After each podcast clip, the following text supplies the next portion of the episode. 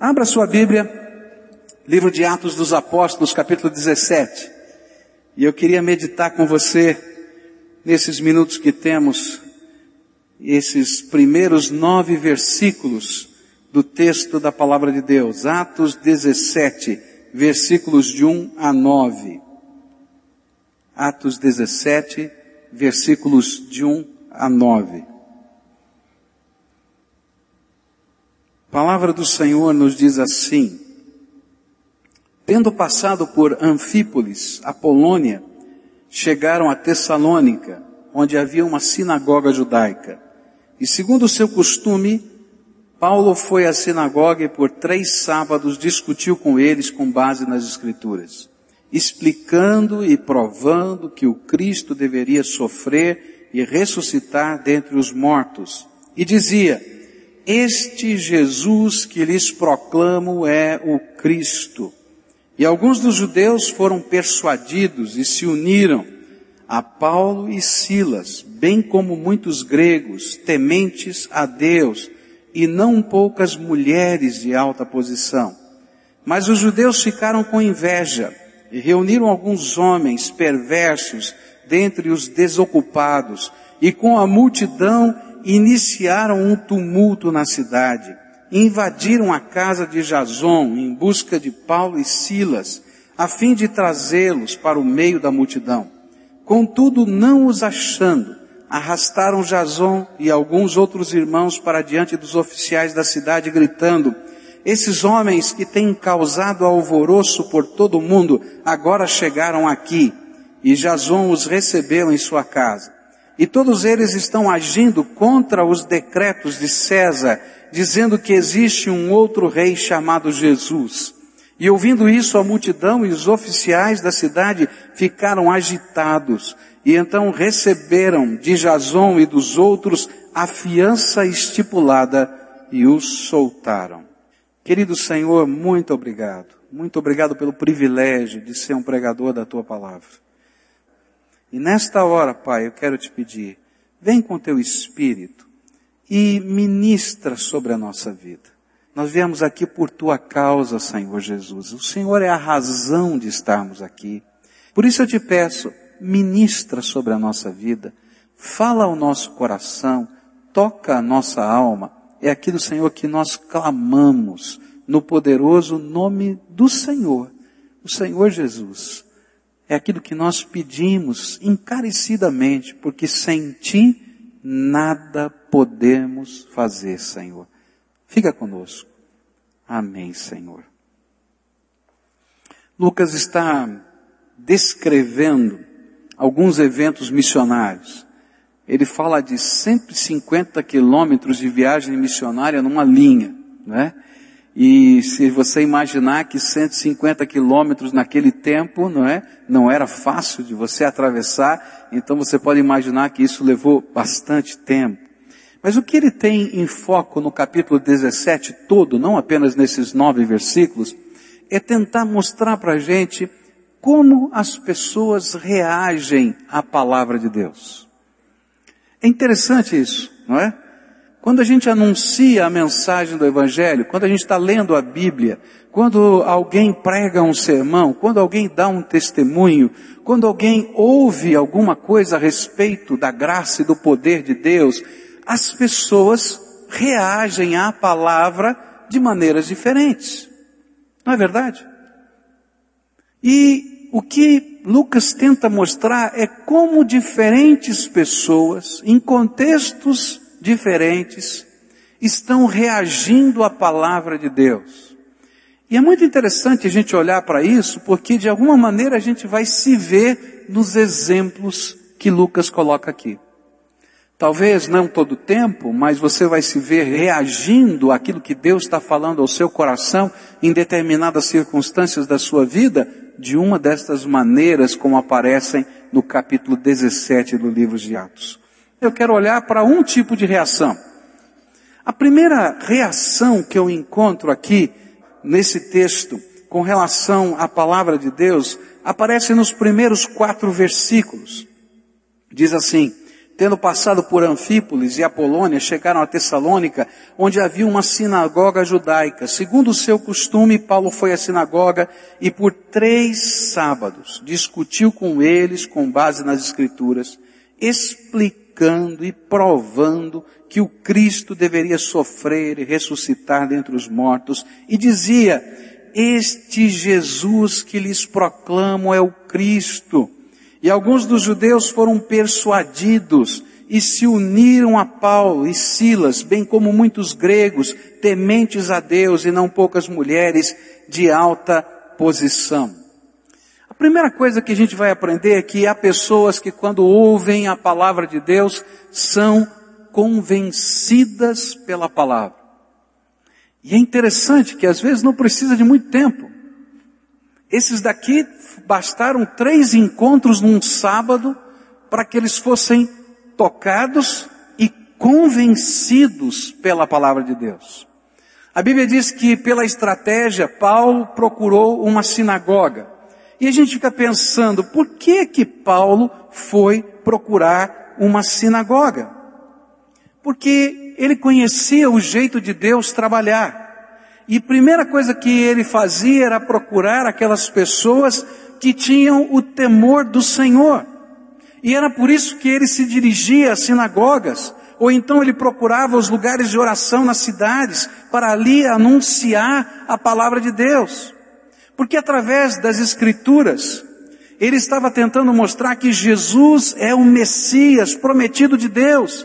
E se aquelas pessoas estavam buscando a Deus de alguma maneira, elas precisavam saber que o Deus que elas buscavam já estava vindo ao encontro delas e veio buscá-los através do Senhor Jesus.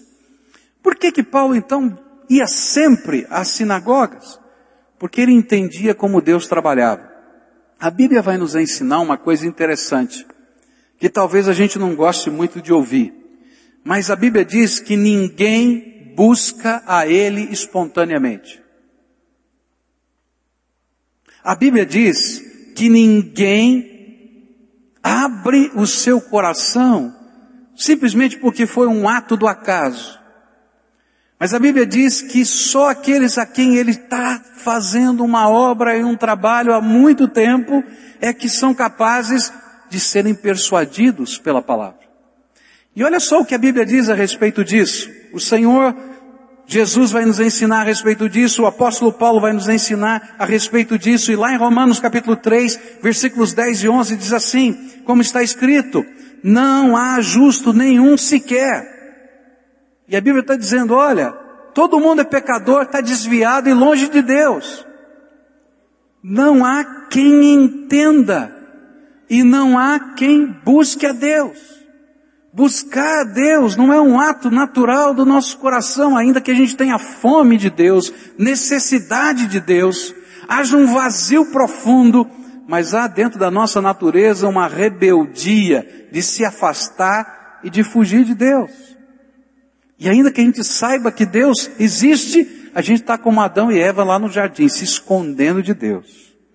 Mas a palavra de Deus diz que aqueles que estão buscando a Deus, como estavam numa sinagoga, que aqueles que vão para um lugar de oração, você que veio para esse templo hoje, não veio aqui por acaso, mas porque algo de Deus já está acontecendo na sua vida.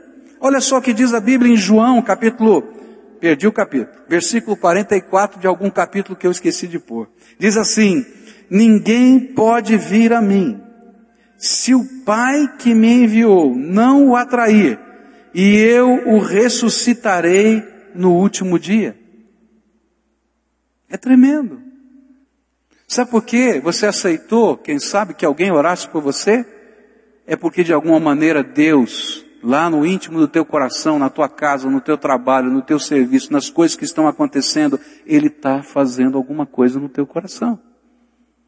E era por isso que Paulo ia primeiro à sinagoga, porque ele sabia que no meio daquelas pessoas algo de Deus já estava acontecendo. E ele então ia para levar a mensagem que Deus queria que aquelas pessoas ouvissem.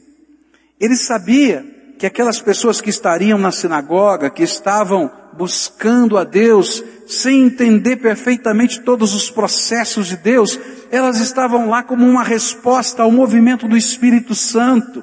E que se elas ouvissem a palavra de Deus, elas teriam mais facilidade de se deixarem convencer pelo Espírito de Deus e crer e se comprometer com a palavra que vai ser anunciada. Essa igreja tem um ministério na televisão. E é interessante porque pode estar numa rede aberta de televisão, mas hoje a gente tem controle remoto, não é verdade? E a gente então passa e a grande tendência nossa é ver um pregador pregando, é apertar o botãozinho e mudar de canal. Não é verdade? Por quê? Porque quando eu estou olhando para a televisão, eu estou procurando entretenimento. E eu vou dizer, ah, tem lá um pregador, vai pregar um sermão coisa, eu não estou afim de ouvir sermão. E a gente logo liga, né? Sermão com bronca, né? E a gente já pula de canal. Mas você já percebeu que em determinados momentos da vida, o dedo da gente não consegue apertar o botãozinho e a gente não muda de canal? E a gente fica perguntando, mas por que, que eu parei naquele canal? Porque de alguma maneira o Espírito de Deus começou a trabalhar no coração da gente. Eu ouvi de uma pessoa que veio aqui me procurar que ele não gosta de programas evangélicos. E no rádio também ele não gosta. Mas que ele pegou o carro e alguém tinha dirigido o seu carro e deixou programado. Sabe aqueles programas que coloca no rádio do carro, que você aperta um botão e vai direto para aquela estação? Que virava e mexia quando ele apertava aquele botãozinho e ia para a estação que tinha um pregador.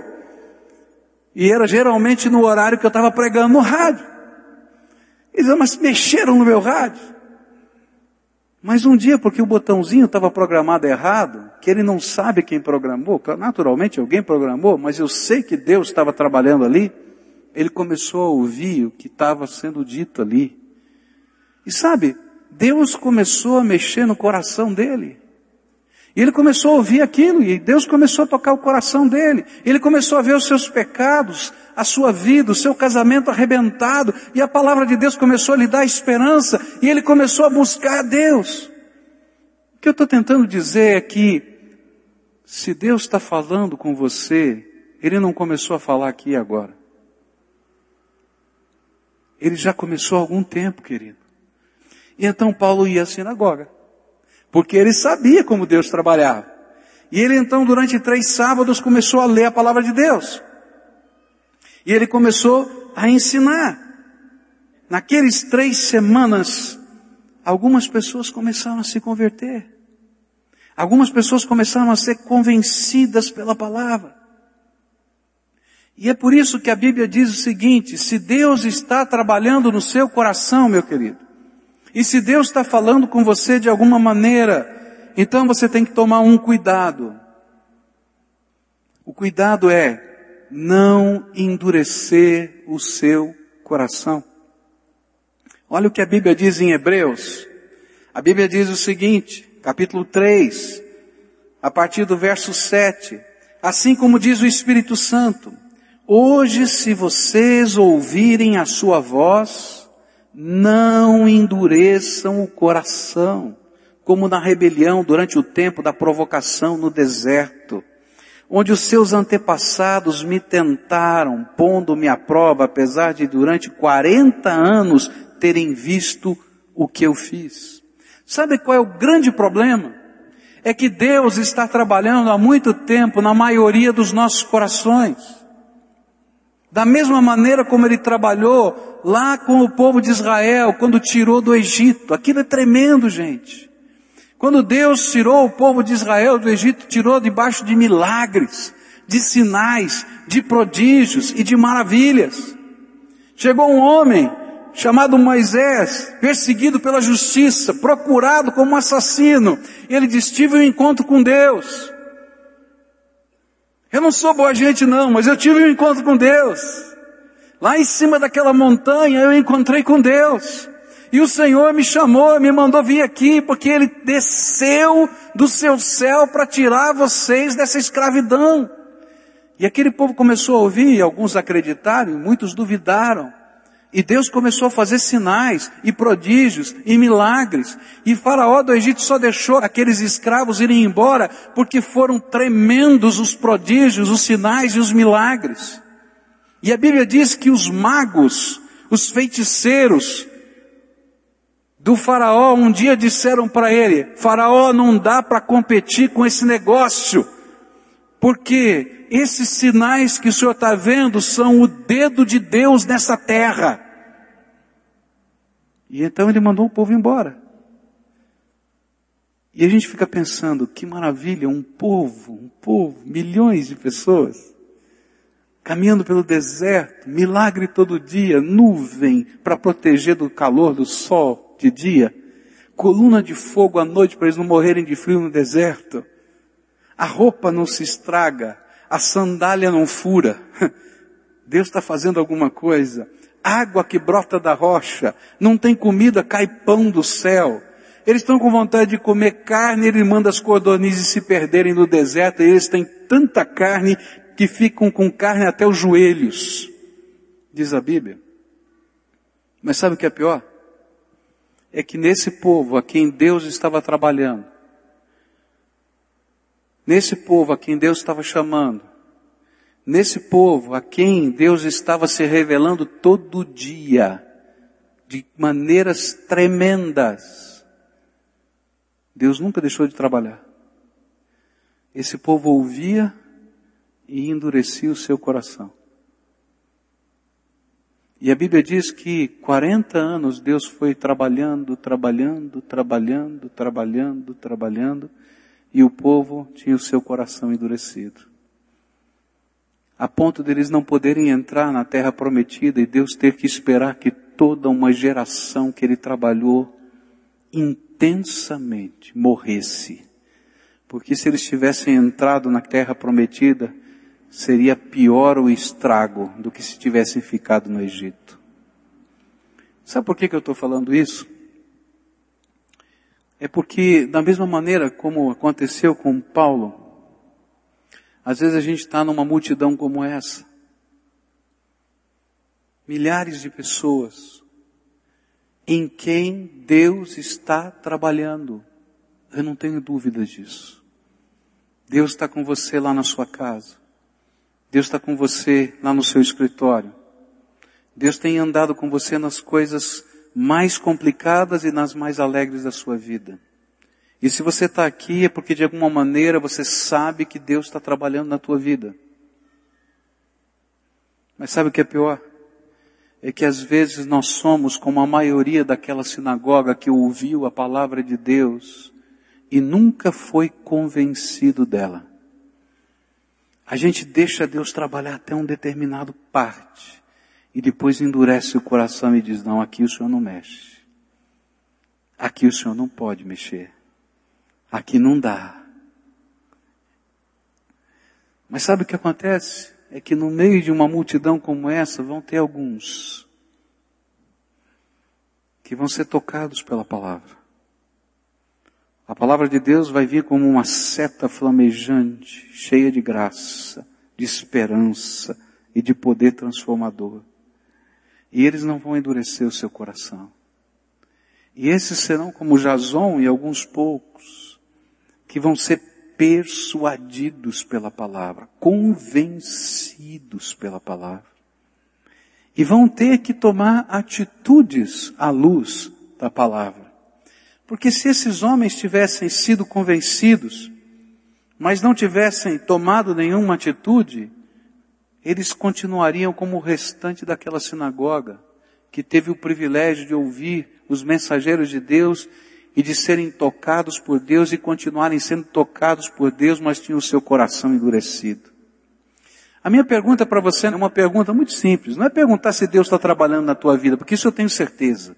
Ele já está trabalhando na tua vida.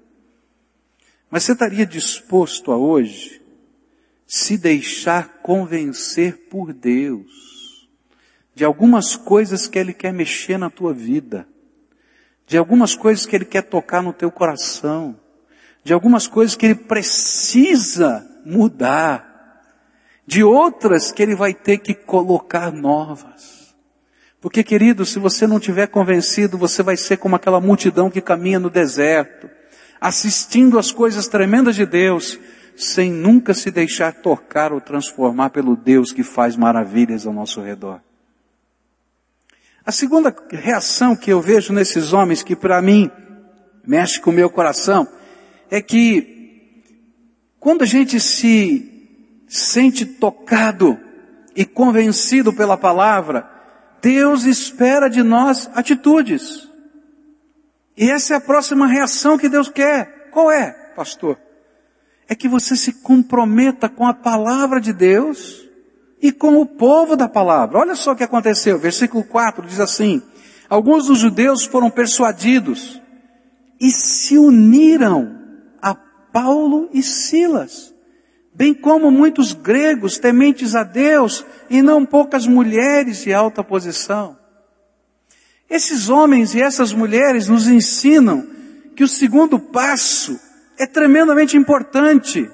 Eles nos ensinam que convencimento sem ação, sem atitude, é ilusão. E para mim, queridos, esse é o grande problema que nós vivemos hoje no Brasil evangélico. Tem muita gente convencida da palavra de Deus, que já entendeu que o único caminho é Jesus, que já entendeu que a palavra de Deus tem que ser a regra de fé e prática, que já entendeu que existe um Deus que nos ama tremendamente, que já entendeu que Deus não está lá longe no céu e se esqueceu do seu povo aqui na terra e cada um que se vire. Que já entendeu que a gente pode clamar ao Senhor e Ele pode ouvir, e Ele ouve e Ele responde às nossas orações. Mas que ainda não entenderam a segunda parte. Que um convencido, tocado pelo Espírito, precisa se comprometer com a palavra de Deus, com o Deus da palavra e com o povo de Deus. E aí tentam viver um tipo de cristianismo que tem agora o conhecimento desse Deus Todo-Poderoso, mas que não tem compromisso,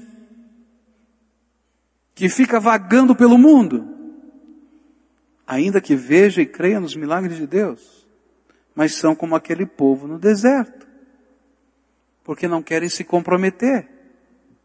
Mas esses homens saíram da ilusão, porque não existe maneira de a gente viver um cristianismo genuíno sem compromisso, queridos. Se você um dia foi tocado pela palavra de Deus, e se a palavra de Deus tem convencido o seu coração de que você precisa da graça dele na sua vida, então Deus espera de você algumas atitudes.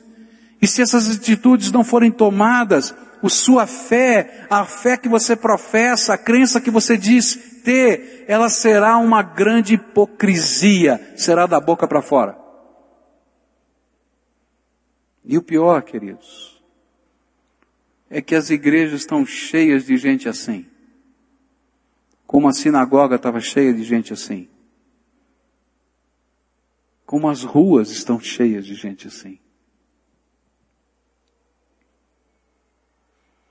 Foi por isso que Jason e essas pessoas assumiram diante da sinagoga o que eles estavam crendo. Você já parou para pensar? Deu uma baita de uma confusão esse negócio. Ele foi parar na cadeia por causa disso. Teve que pagar fiança. Não era mais fácil ele dizer, puxa vida, vou guardar isso aqui no meu coração. Essa é a minha crença ninguém tem que saber o que está aqui na minha cabeça, eu vivo do meu jeito. Por que, que ele teve que se comprometer com Paulo, com Silas? Por que, que a igreja de Tessalônica, onde Paulo vai escrever duas cartas, teve que nascer na casa de Jason? Por que, que aqueles irmãos tiveram que pagar um alto preço, o preço da perseguição? Porque, queridos, não dá para viver o Evangelho, viver essa fé em Jesus e ser abençoado, transformado, e não apenas ser um religioso hipócrita, sem compromisso com o Senhor que está falando conosco. Olha só o que o Senhor Jesus vai falar a respeito de pessoas assim, se encontra no Evangelho de João, capítulo 12, versículos 42 e 43. Jesus diz isso. Ainda assim, muitos líderes dos judeus creram nele, creram em Jesus. Mas por causa dos fariseus, não confessavam a sua fé com medo de serem expulsos da sinagoga, pois preferiam a aprovação dos homens do que a aprovação de Deus. Tem muita gente tentando viver uma fé que não busca a aprovação de Deus.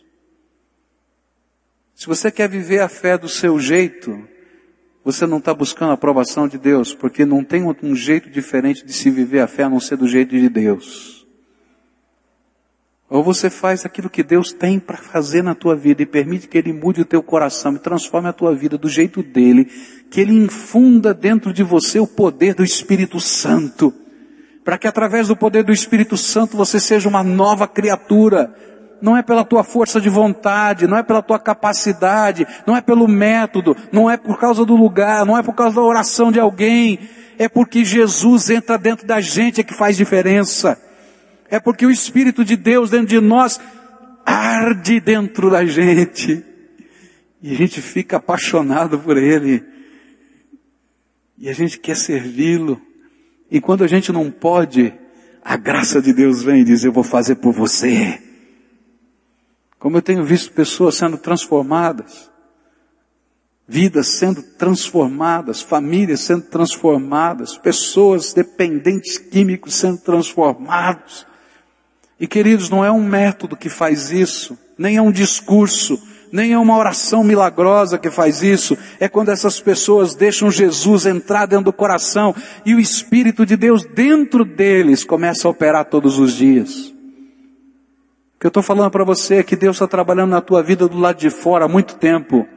Mas Ele está dizendo, você quer se comprometer comigo? Porque aí eu vou entrar aí dentro e vou trabalhar na tua vida de dentro para fora.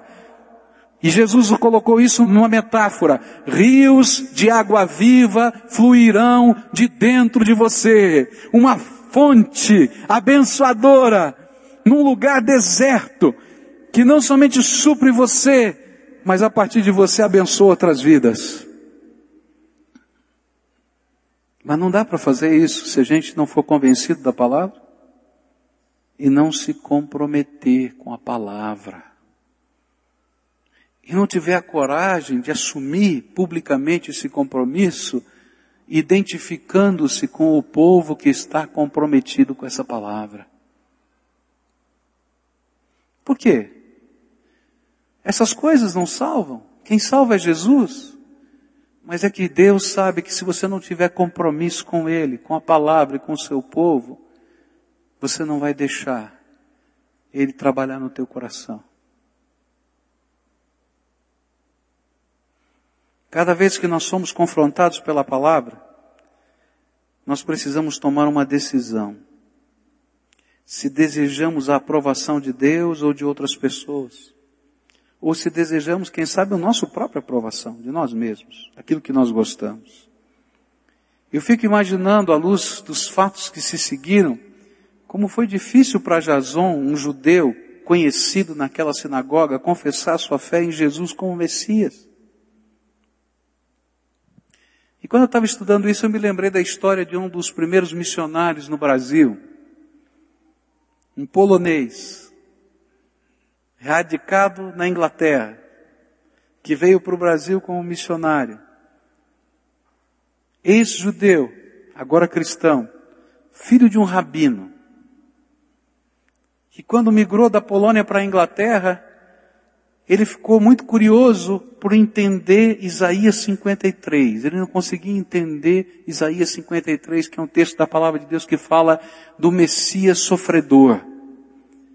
Daquele que seria esmagado e que nas suas feridas nós seríamos sarados. Ele não entendia isso. E um dia ele ouviu que numa igreja seria pregada a mensagem de Isaías 53. E ele foi para aquela igreja porque ele queria entender o que, significa Isaías 53. E quando ele entendeu que aquele era o Messias, Jesus, prometido nas Escrituras. Ele começou a identificar aquele texto com os fatos da história. Ele abriu seu coração e recebeu Jesus. E ele poderia fazer como muitos de vocês fazem. Ele poderia chegar na sua casa e ficar quieto. Mas ele chegou para o seu pai, que era o rabino da sinagoga, e disse: Papai, eu entendi uma coisa tremenda. Isaías 53. Eu entendi. E o pai ficou muito bravo, deu-lhe um bofetão. Mandou ele ficar quieto. Mas ele não podia deixar de falar do que ele tinha entendido. Papai, é Isaías 53. E ele começou a falar o que ele cria a respeito de Jesus. Ele era um jovem. Quando ele veio para o Brasil, ele tinha 23 anos como missionário. Eu imagino que isso deve ter acontecido por volta dos seus 17, 18 anos de idade. Ou quem sabe antes. E aí então o papai abriu a porta da casa pegou as escrituras sagradas, em Deuteronômio 28, e empurrou o seu filho Salomão Luiz Ginsburg para fora e começou a dizer as seguintes palavras para o seu filho. Maldito serás tu na cidade e maldito serás no campo. Maldito o teu cesto e a tua amassadeira Maldito o fruto do teu ventre e o fruto da tua terra e a criação das tuas vacas e os rebanhos das tuas ovelhas. Maldito serás ao entrares e maldito serás ao saíres. E aquele menino saiu chorando. Você pode imaginar essa cena? Mas na sua biografia, Salomão Luiz Ginsburg escreve que em meio à profunda tristeza daquelas palavras e angústia que abatia a sua alma, ele foi cheio da presença do seu Senhor enquanto ele caminhava cambaleante pelas ruas. Daquele Senhor a quem ele queria honrar e servir antes de qualquer outra pessoa no universo. Era algo tão forte, mas tão forte, que ele andava cambaleante a ponto de passar diante dele um guarda e lhe dizer, jovem, você é tão moço para ficar bêbado. E ele poder responder, não, seu guarda, eu não bebi nada. Eu estou embriagado pela presença do Espírito do meu Senhor no meu coração. Queridos, a gente nunca vai ficar embriagado ou cheio do Espírito enquanto a gente não se comprometer com o Deus que fala conosco. E nenhuma transformação de verdade vai acontecer na nossa vida se essa transformação não começar do lado de dentro, se o Espírito de Deus não começar a trabalhar aí dentro da tua alma, se os teus vícios não forem curados de dentro para fora. A fé não é uma roupa nova que você veste. A fé é o poder de Deus que transforma a vida da gente. Eu queria convidar você que está ouvindo a palavra de Deus a tomar uma decisão séria. Se você está ouvindo a palavra de Deus é porque Deus está trabalhando na tua vida. E não é agora que Ele começou a trabalhar não, querido. Deus te ama antes de você existir, é isso que a Bíblia diz. A Bíblia diz que antes da fundação do mundo, Ele já te amava. Ele já sabia que você ia nascer. A Bíblia diz uma coisa tremenda.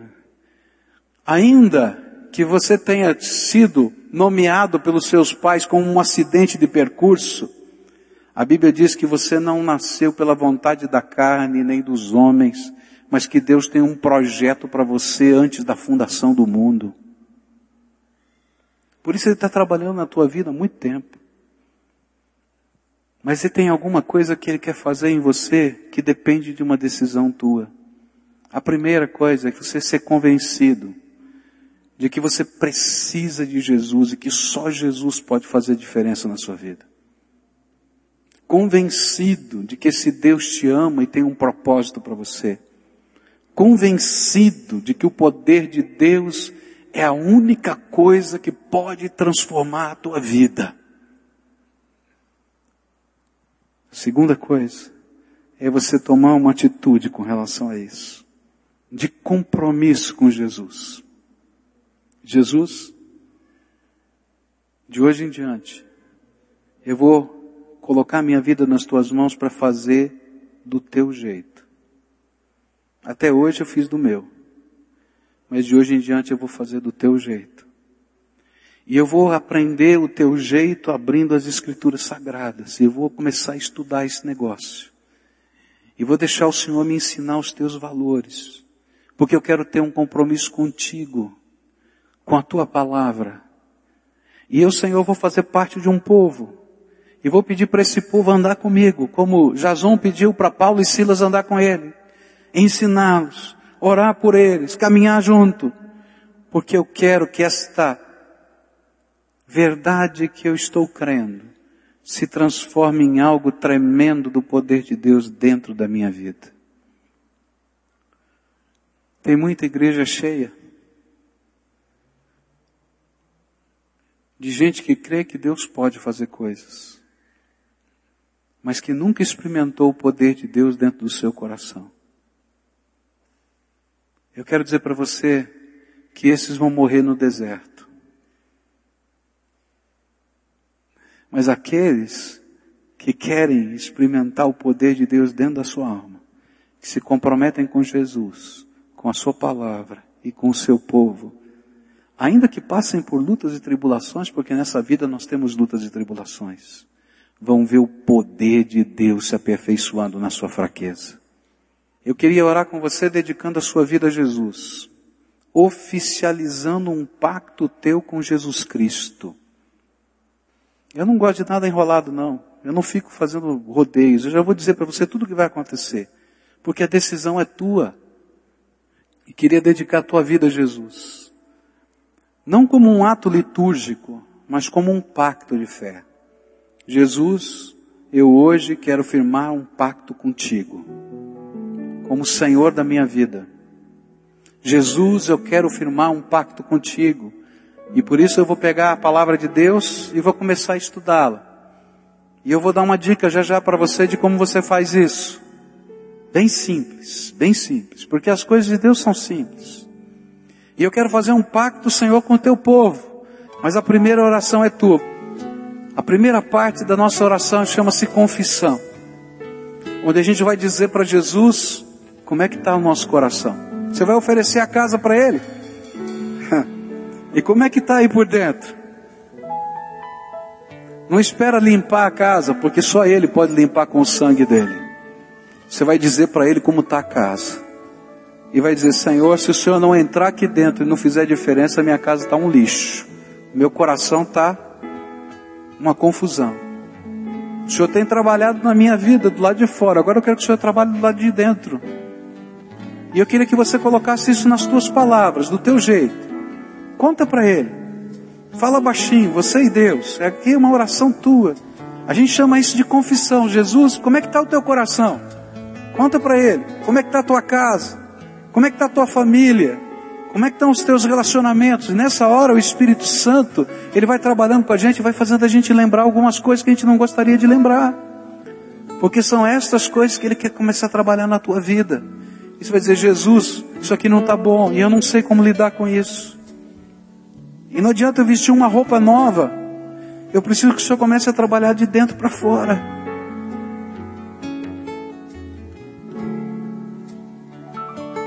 Segundo momento da oração é quando você entrega a chave. E diz Jesus, agora, esse coração não é mais meu, é teu. E eu te convido para o Senhor entrar e ser o dono. E de agora em diante eu vou ser só teu servo. Eu vou te servir. Mas o dono da minha vida, da minha cabeça, da minha família, da minha casa, do meu jeito de viver é o Senhor. Entrega a chave para Ele. Aí você vai pedir uma coisa para Ele: Senhor, a tua promessa, pode crer no que eu estou falando, porque está na Bíblia, é de que o Senhor nos selaria, colocaria uma marca de propriedade sobre a gente através do seu Espírito. E eu creio nessa tua promessa, eu quero te pedir agora.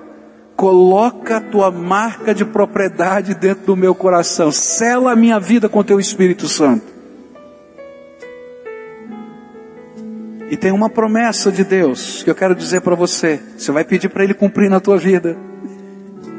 Que quando Ele sela o nosso coração, Satanás não tem poder de tocar na nossa vida.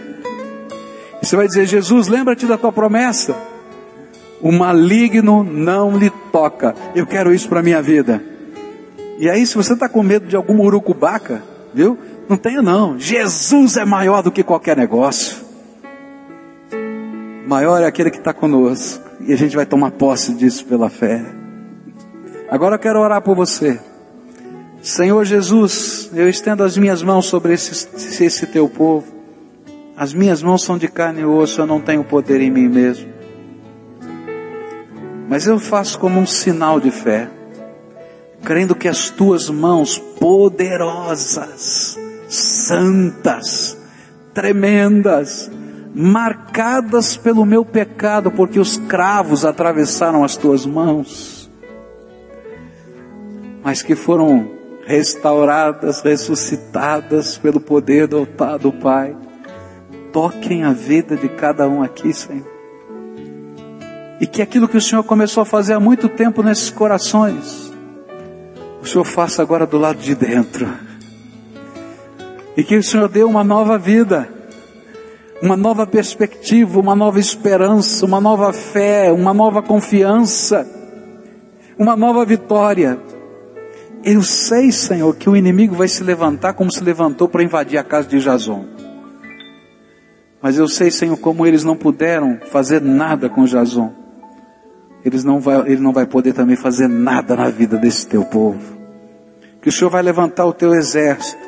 E os anjos do Senhor vão estar ao redor deles. E o teu espírito vai ser o professor particular na vida deles. E eu te peço, Senhor, começa essa obra Alguns, Senhor, precisam de restauração na sua casa. Por causa, Senhor, de tanta coisa. A casa está quebrada. Os relacionamentos estão quebrados. A vida está machucada. E eles estão chegando aqui, Senhor, todos, Senhor, sem pele, esfolados pela vida. Eu quero te pedir, vem, Senhor, derrama teu bálsamo de cura, de transformação e de restauração. E que o imponderável o impossível vem acontecer, porque o Senhor é o Deus dos impossíveis. Eu quero te pedir, Senhor, que de dentro do coração o Senhor comece a tirar tudo aquilo, tudo aquilo que tem feito com que a vida seja um deserto e que rios de água viva, limpa, possam fluir desses corações. Ouça, Deus, a nossa oração, em Teu nome nós te pedimos. Ó Pai, isso é alguma coisa que só o Senhor pode fazer, não tem igreja que pode fazer, não tem doutrina que pode fazer, não tem roupa que a gente vista que pode fazer, só o poder de Deus. E eu quero te pedir, Senhor, revela o teu poder nessas vidas. E que de hoje em diante eles sejam uma testemunha de que o Deus vivo faz milagres e eles podem dizer: Eu sou prova disso. Eu sou um milagre de Deus. Escuta, Deus, o nosso clamor e abençoa. É aquilo que nós oramos em nome de Jesus. Amém e amém.